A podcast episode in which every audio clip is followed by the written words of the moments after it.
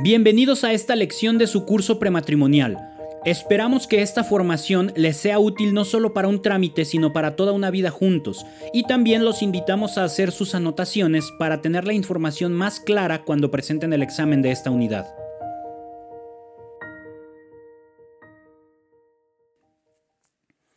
La comunicación en el matrimonio. En el mundo moderno, las personas experimentan grandes dificultades para comunicarse.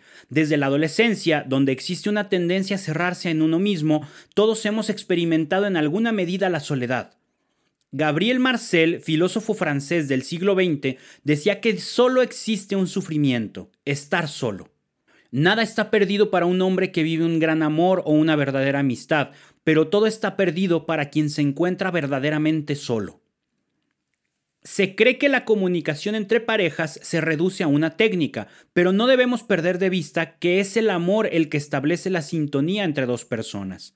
A veces también, por diversos motivos, un matrimonio que se ama no logra la comunicación, abrir la propia intimidad, hacer al otro partícipe de sus sentimientos, ilusiones, afanes, preocupaciones aunque se aman, no tienen la habilidad para alimentar su afecto mediante la palabra y pueden llegar a dudar de su cariño y sentir que su amor se enfría.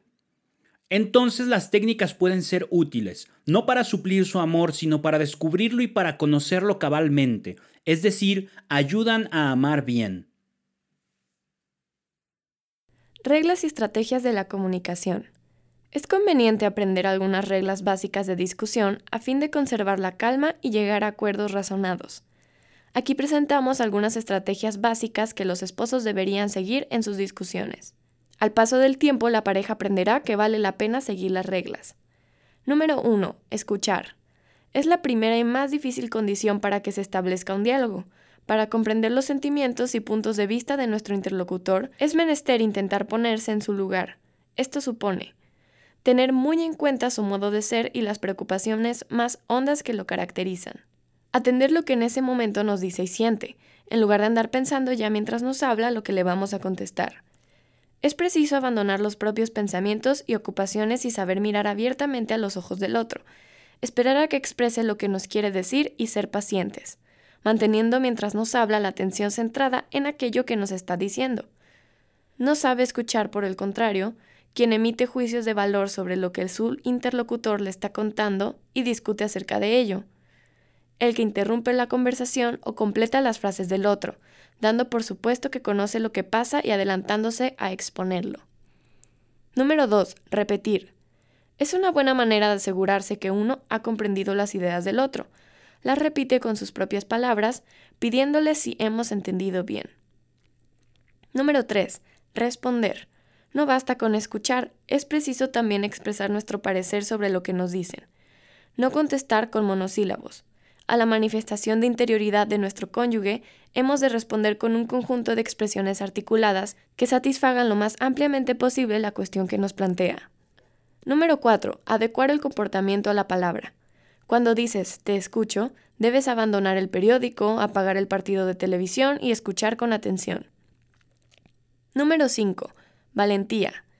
Se trata de un esfuerzo valiente de abrir nuestro corazón a la pareja, pedir que ponga el suyo al descubierto e intentar examinar juntos la avería.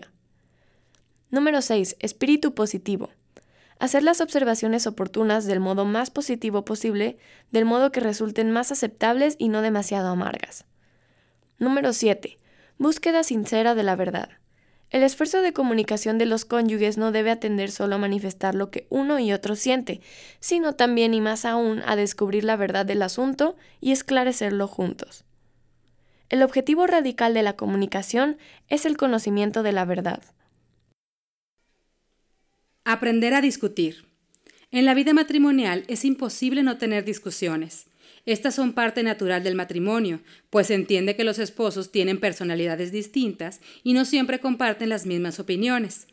No obstante que las discusiones aparecerán espontáneamente, hace falta aprender a discutir para llegar a acuerdos y arreglar las diferencias con calma. Aquí presentamos algunas estrategias para aprender a discutir a fin de aclarar argumentos y aceptarlos del contrario. No eludir la discusión estar dispuestos a reconocer nuestros defectos y errores. Si advertimos que hemos dicho algo injusto, retirarlo inmediatamente con lealtad. evitar agresivas y descalificadoras ofensas personales, actitudes irónicas y despreciativas. Estar atentos para no proyectar en el otro la razón de nuestro mal humor. Es mejor desaparecer por un momento. No devolver el pasado. Esforzarse por comprender, si es el caso, que la rabieta del otro está surgiendo de una momentánea necesidad de desahogo. Permitir al cónyuge llegar hasta el final con la exposición de su malestar, intentando por todos los medios comprender la razón. Procurar exponer nuestras razones de forma clara y breve, con la máxima calma posible y ojalá con un poco de humor, pero jamás con ironía. Conseguir que incluso las discusiones más violentas acaben siempre con un signo de reconciliación.